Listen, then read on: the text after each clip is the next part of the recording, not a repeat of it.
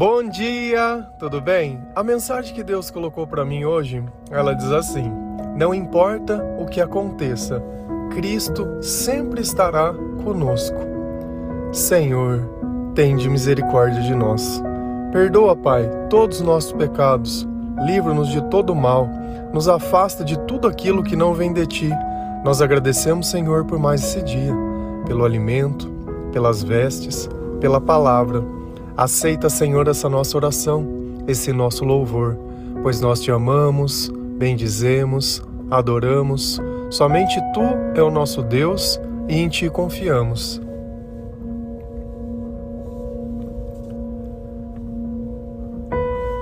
Uma coisa que nós precisamos entender é que para que essa frase ela seja verdadeira, a nossa vida ela tem que ter sido entregue nas mãos de Jesus. Não adianta a gente pensar que pelo fato de saber o nome de Deus ou de falar que acredita ou se determinar evangélico, católico, adventista, é, protestante é, e qualquer outra denominação que se exista, isso não garante que Cristo vai estar com você. Você sabe por quê? Porque depende da nossa fé, depende da obediência que nós temos ao Senhor, da nossa vida de intimidade com Ele, depende do lugar que Deus ocupa em nossa vida. Isso é tão verdade que o maior mandamento é: amarás o teu Deus sobre todas as coisas. Para que esse mandamento seja verdadeiro, é preciso que Deus ele seja o centro da nossa vontade, como nós falamos ontem. É preciso que Cristo ele esteja nas nossas decisões. É preciso que a oração, o louvor e o clamor, eles façam parte da nossa vida.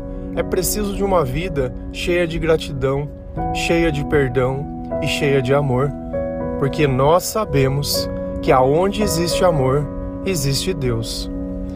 Só que quando nós começamos a, a olhar todas as Sagradas Escrituras, existem diversos exemplos de diversas pessoas que viveram com Deus no centro da sua vida e pessoas que não viveram. Ambas partilhavam muitas vezes o mesmo ambiente. Só que quando o mal ele chega, ele nunca avisa. Quando as coisas ruins têm que acontecer, se você não estiver pronto, certamente que tudo aquilo vai te pegar de surpresa. Se a gente vai lá em Mateus 24, versículo 38 e 39, a palavra do Senhor ela diz assim: Pois nos dias anteriores ao dilúvio, o povo vivia comendo e bebendo, casando-se e dando-se em casamento, até o dia em que Noé entrou na arca, e eles nada perceberam, até que veio o dilúvio e os levou a todos. Assim acontecerá na vinda do Filho do Homem. Vamos primeiro contextualizar. O que é essa vinda do Filho do Homem? É a segunda vinda de Jesus. Então Jesus, ele vai voltar de novo até nós, para que as sagradas escrituras elas se cumpram, para que tenha a última batalha né, para que nós possamos todos viver na Nova Jerusalém. Só que o ponto em questão aqui, o que, que Cristo está dizendo a nós? Olha o exemplo que ele citou, o exemplo do dilúvio. Enquanto algumas pessoas viviam as suas vidas, e olha o que ele diz: o povo vivia comendo, bebendo, casando-se, se dando em casamento. Então, assim, estava todo mundo seguindo a sua vida, os seus próprios em interesses. O único ali que seguia os interesses de Deus era quem? Era Noé. Então Noé, ele trabalhava com a vida dele para servir ao Senhor. E o que, que isso garantiu ao Noé? Tudo aquilo que não foi garantido a mais ninguém. Porque o dilúvio, quando ele veio, ninguém percebeu. E é justamente isso que nós fazemos dia após dia porque ninguém sabe nem a hora e nem o lugar. Então nós construímos a nossa arca. nos alimentamos da palavra de Deus, do conhecimento de Jesus, praticamos as coisas que Jesus ensina, porque a gente não sabe quando essa hora vai chegar e vai ter muitas pessoas que estão somente ali cuidando dos seus próprios interesses. Nós já vivemos essa vida de cuidar dos próprios interesses. Você sabe qual é a consequência dessa vida ou como nós podemos identificar essa vida? Primeira coisa que nós temos o costume de fazer: colocar a culpa da nossa infelicidade ou do nosso insucesso em outras pessoas. Pai, mãe, mulher, amigo, oportunidade, cor da pele, cor do corpo, tipo do corpo e sei lá o que. Você sempre vai achar um culpado por você não ter feito nada. Você reclama que a água te fez afogar, mas você não colocou, não bateu um prego na tua arca. Não procurou uma madeira, não ajudou em nada. Ah, mas o dilúvio ele, ele acabou comigo, mas é, é por causa da, da onde eu moro. Não é porque você não construiu a tua arca. Não, não. Você sempre vai culpar alguma coisa. Deus, quando ele colocou para Noé esse chamado, ele deu também todos os recursos para que Noé pudesse fazer. Deus ele nunca vai colocar um sonho no nosso coração ou um propósito para ficar mais fácil da gente entender, sem que nós possamos executá-lo. E ele vai colocar todas as condições que forem necessárias. Não importa se você estudou ou não, se você fez ou não, se deu certo ou não, se é ou não, se você acha que merece ou não, a nossa opinião para Deus ela pouco importa. Para Deus só tem uma coisa que importa: o nosso sim e a nossa obediência. Tendo essas duas coisas, nós podemos ter tudo com Deus. E aí o que, que aconteceu? Noé entrou na arca. Ele sabia o que ia acontecer. Mas como ele sabia? Porque ele leu um jornal? Porque ele ligou para o amiguinho dele? Porque ele desabafava com as pessoas? Não, porque ele conversava diretamente com Deus. Então ele estava alinhado. Então, enquanto todo mundo estava ali procurando seus próprios interesses, Noé buscava os interesses de Deus e sabia exatamente o que ia acontecer. Ele sabia qual era a missão dele. Olha, você vai pegar os animais, você vai construir uma arca. Mas você imagina se Noé falasse assim: "Ah, eu acho que essa arca está muito grande. Ah, eu tô com preguiça ou ela tá pequena demais". Deus, quando ele dá uma ordem, ele dá uma instrução exata ele passou exatamente todas as medidas e tudo que era necessário para que ela pudesse resistir ao dilúvio. Somente a família dele se salvou, somente a família dele. Se você continuar lendo esse versículo, ele continua fazendo analogias, dizendo que vai ter um homem e uma mulher trabalhando e fala que um será levado e o outro será deixado. Duas pessoas dentro do mesmo ambiente. Uma Deus escolheu, a outra não. E por que, que Deus escolheu essa pessoa? Porque ela tinha escolhido a Deus. Olha como faz diferença a relação que nós temos com Deus. E às vezes a gente cai naquele equívoco de achar que Deus está com todo mundo. E a frase que eu mais amo, você sabe qual que é? A frase de quem faz tudo errado, ele sempre vai dizer isso porque Deus conhece o meu coração. Então eu não preciso ter um comportamento de um cristão. Eu não preciso que a imagem de Cristo seja vista em mim, porque Deus conhece o meu coração. Se eu faço tudo certo, eu não preciso justificar que Deus conhece o meu coração, porque o meu próprio comportamento dá testemunho de mim. E assim era a vida de Cristo. Aqueles que tinham o Espírito Santo conseguiam, cons, conseguiram reconhecer ele como Cristo, mas quem não tinha sabia também que ele era, porque pelas coisas que, eles fazia, que ele fazia, pelos prodígios que eles fazia, pelos milagres, pela forma de falar. E justamente isso era a razão que as pessoas da igreja daquela época, os fariseus, o perseguiam, porque eles não aceitavam alguém que estava mais relacionado com Deus do que eles. Eles queriam ser autoridade de Deus. Por quê? Ah, porque estava sendo passado de geração em geração. Isso sempre foi uma coisa que me incomodou. Essa ideia de sucessão. Eu acho que todos nós temos o direito de amar o Senhor e todos nós somos dignos não importa a tua casa, não importa o teu nome, não importa o que teu pai fez, o que a tua mãe fez, o que alguém fez para você. Não importa, isso não dita nada. A nossa vida começa quando nós nos arrependemos, quando de joelhos nós dizemos: Senhor, eu preciso de Ti, a minha vida sem Ti não tem sentido. E a partir desse instante, nós começamos a sentir tudo aquilo que Deus tem para nós. Você sabe como que se define esse sentimento? É o do primeiro amor. Quando Deus ele verdadeiramente desperta o nosso coração para a salvação de Jesus, nós nos sentimos amados, nós temos sede da palavra de Deus, sede da presença de Deus. Parece que mesmo depois de velho, a gente descobre uma vida que nunca tinha descoberto. Porque, como dizia Jó na palavra, antes eu te conhecia de ouvir falar, hoje os meus olhos eles te viram.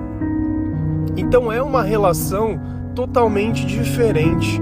A questão é, Será que se o dilúvio viesse, a tua arca estaria pronta? Será que você conseguiria perceber que alguma coisa estava errada? Será que quando o Filho de Deus vier, como ele vai te encontrar? Você sabia que Jesus ele faz esse questionamento na palavra?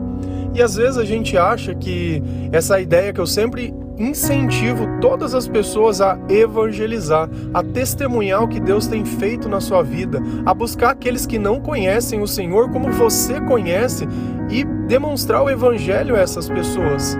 Eu sempre falo a mesma coisa, chego a ser repetitivo e cansativo. Eu não sou pastor, eu não sou da igreja, mas eu sou filho de Deus e eu tenho um chamado dentro de mim. E existe um chamado de amor para você também, não por interesse, não por glória, não por cargo, não por título, não por reconhecimento de qualquer outra pessoa.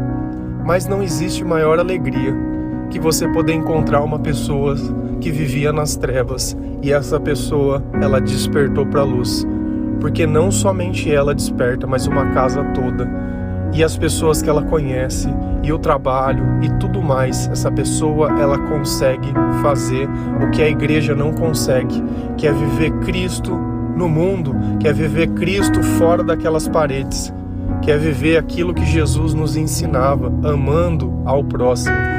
Se a gente vai lá em Mateus 24, versículo 44 e 46, é sequência dessa passagem que a gente estava lendo do dilúvio. A palavra do Senhor lá diz assim: Assim, vocês também precisam estar preparados, porque o filho do homem virá numa hora em que vocês menos esperam.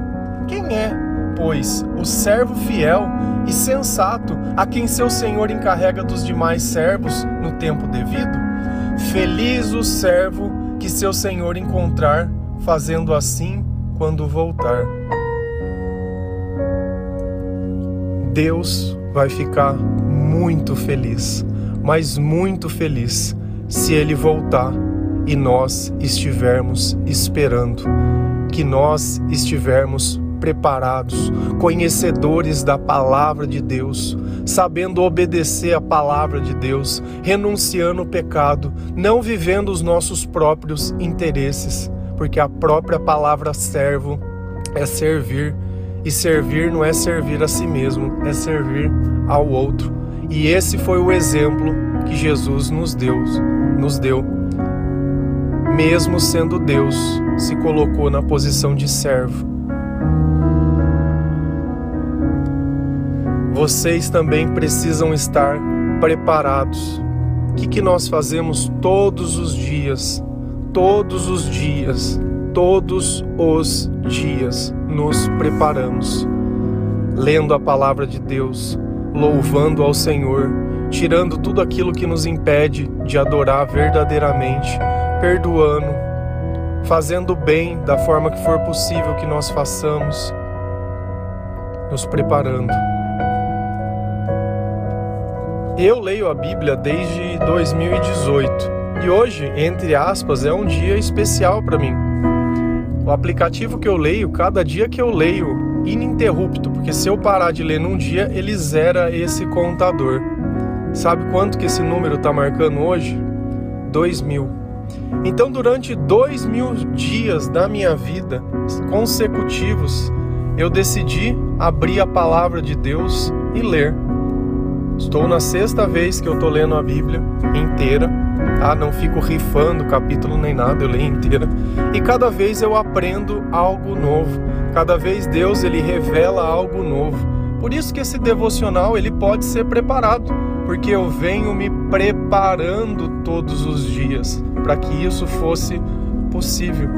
E o caminho ele é um só. E você também precisa se preparar. Você também precisa estar com a sua arca pronta. É um preguinho um dia, é uma coisinha em outra, é você parar de mimimi, mimimi, mimimi, muita dorzinha, muito não consigo mais, sabe? Não cabe dentro de nós esse sentimento de quero me matar, eu não aguento mais, tô cansado. Cara, isso não faz parte da nossa vida. Nós não vamos nos cansar, nós não vamos deixar de construir essa arca porque nós sabemos que o dia do dilúvio ele vai voltar. E a igreja de Deus, digo-se igreja como nós, como templo do Espírito Santo, e não igreja enquanto instituição humana doutrinada por placa e qualquer outro tipo de coisa. Essa igreja ela vai ser arrebatada. Não é o prédio, não é a placa, não é a doutrinação, não é a tua opinião, não é o teu julgamento, né? Porque hoje o que, que a gente vê? Doutrinações julgando umas às outras porque a minha é melhor porque não faz isso. Eu não consegui, depois de ler toda a palavra de Deus por diversas vezes, encontrar uma, uma, uma que fosse 100% fiel. 100% fiel. Porque toda vez que envolve dinheiro, se acabou com o evangelho. Deus é amor. E isso basta. Se tivesse que prover, Deus proveria e não precisaria desse comércio. Né? Virou um comércio isso, virou um comércio. Eu, sinceramente, amo o nome do Senhor. Jesus para mim é tudo na minha vida. É tudo, é tudo, é tudo. Tanto que é o nome que a própria Bíblia diz que está acima de todo nome.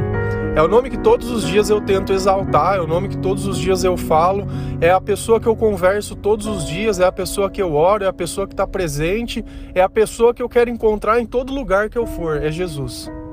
É Jesus. Mas me dói o coração quando pessoas colocam a igreja acima de Cristo e os seus interesses acima do evangelho do reino de Deus. Porque o Deus nos ensinou a perdoar e existe uma igreja que tem sede de condenação. Todos nós pecamos, todos, todos, todos nós, todos. Se o Senhor nos aceita é pela misericórdia dele. Mas nós vamos nos capacitando pela palavra, nós vamos procurando entender, e aqui vem o ponto em questão.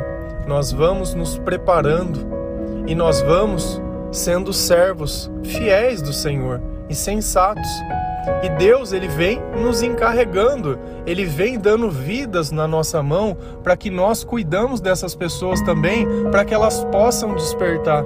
Então, por algum momento, quando você evangeliza alguém, você está sendo um anjo na vida dessa pessoa. Alguém que o Senhor encarregou, um filho muito amado, para que você cuide. Para que você cuide. Eu sempre falo, eu sou apenas uma voz, eu dependo de todos vocês. Ninguém aqui é mais importante porque a obra ela não é minha, ela é uma obra do Senhor. Então você não precisa de um novo devocional, você não precisa de nada. Sabe, só precisa ajudar, dividir. Se você sente o teu chamado de fazer o seu, eu não sou contra. Quem quer ser contra alguém, fazer o bem para alguém? Quem vai ser contra em falar o nome de Jesus? Mas nunca, mais nunca, mais nunca. Mas se você pode ajudar que essa mensagem ela chegue até outras pessoas, se você também se preparar, sabe, ler, ler a Bíblia, o que, que vai te arrancar um pedaço você ler? Para de colocar desculpa toda vez, ah, é difícil. Ah. Cara, você sabe o que é mais triste? Se você pegar uma pessoa, quando ela começou a fumar, ela não sabia tragar. Ela engasgava, ela fazia as coisas, sentia mal mas ela insistiu nisso, que é uma coisa que fazia mal até aprender. Se você pegar um copo de bebida forte, você vai tomar, aquilo é horrível, mas ela insistiu até criar resistência. Quando é algo do nosso interesse, a gente insiste, independente se seja bom ou ruim. Mas é muito cômodo, é muito cômodo a gente falar que não dá, que não tem tempo, que isso, como se a sua vida fosse a coisa mais importante do mundo.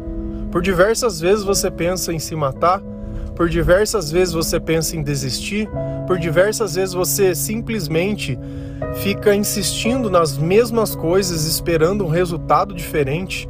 A tua mão e o teu destino não está no Senhor, está na mão de homens, está na mão de pessoas. O tempo todo a tua felicidade ou o teu bem-estar depende do outro. Você acha que Deus precisa abrir alguma porta para você? Se o próprio Deus estiver com você, nós somos a porta. Nós somos a porta. É através de nós que outras pessoas, não importa como está a nossa vida, a nossa missão é servir. E que quando o Senhor voltar, quando o Filho do Homem voltar, nós estejamos servindo, cheios do Evangelho de Cristo, cheio do Espírito Santo.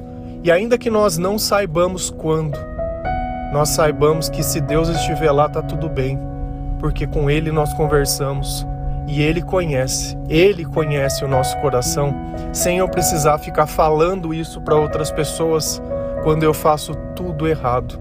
Quem faz o certo não precisa justificar. E eu não falo isso para te condenar. Uma coisa que a gente precisa aprender é que quando eu sou exortado, e o que é exortação? É eu poder reconhecer o meu pecado. Isso não quer dizer que eu sou a pior pessoa do mundo mas quer dizer que para que eu seja melhor eu preciso mudar algumas coisas. E Deus ele permite essa perfeição enquanto ele estiver conosco, e ele vai estar conosco enquanto tiver obediência. Não é sobre os nossos próprios interesses essa vida, é sobre servir ao Senhor, servir ao próximo, é sobre amar. É sobre um chamado maior que a nossa existência. E eu espero do fundo do meu coração que você possa terminar a sua conversão que você possa sentir esse primeiro amor e que você saiba que quando você fizer isso, a sua vida ela vai se transformar. Aquelas coisas velhas, elas já não vão mais existir. Aqueles amigos seus, talvez já não sejam mais os mesmos amigos. Talvez você já não encontre mais ninguém para conversar sobre essas novas coisas. Porque quando Cristo vem, ele coloca ordem na casa ele expulsa os demônios, ele tira a mentira, ele modifica tudo. E não existe comunhão entre as trevas e a luz. Amém? Não importa o que aconteça, Cristo sempre estará conosco. Que o Senhor ele possa nos perdoar, porque sem o perdão, sem o perdão, sem a confissão, não existe salvação nós precisamos entender aonde está o mal e simplesmente deixar de fazê-lo, porque não é mais o diabo que vive em nós, mas é Cristo. Que o amor sempre seja a nossa luz e que ele possa ser transmitido nas nossas palavras. Que Deus dê sabedoria e discernimento para que nós possamos modificar os nossos hábitos e as nossas palavras, que da nossa boca não saia mais mentiras e nem palavras torpes, nem xingamentos, nem grito, nem nada. Que todas as vezes que um pensamento ruim vier, nós sabemos que aquilo é falta de oração e que nós começamos a entrar em oração. Que durante o nosso dia tenha pelo menos um tempo de louvor. Tira um pouco essas outras músicas, coloca um louvor. Eu tenho uma playlist se você procurar no Spotify, todos os dias eu posto uma música nova lá. Tudo que eu ofereço é de graça, tá? Apenas como uma ferramenta de auxílio de evangelização. Se você quiser criar a tua playlist com as músicas e compartilhar, maravilhoso, porque eu acho que tudo que a gente faz para Deus tem significado. Nem todas as pessoas elas conhecem tudo no começo. Eu também tive muita dificuldade disso. Então, tudo aquilo que me impedia, eu tentei criar alguma coisa para ajudar. Sempre coloco versículos da Bíblia para que as pessoas possam ler, sempre coloco devocional explicando, sempre coloco uma música sempre coloco tudo. É justamente para isso. Talvez você conheça, mas é uma ferramenta para ajudar a gente evangelizar e nós possamos estar servindo quando o nosso Senhor voltar. Servo bom e fiel e sensato. Amém? Que Deus abençoe cada um de vocês. Feliz a nação cujo Deus é o Senhor. Um bom dia.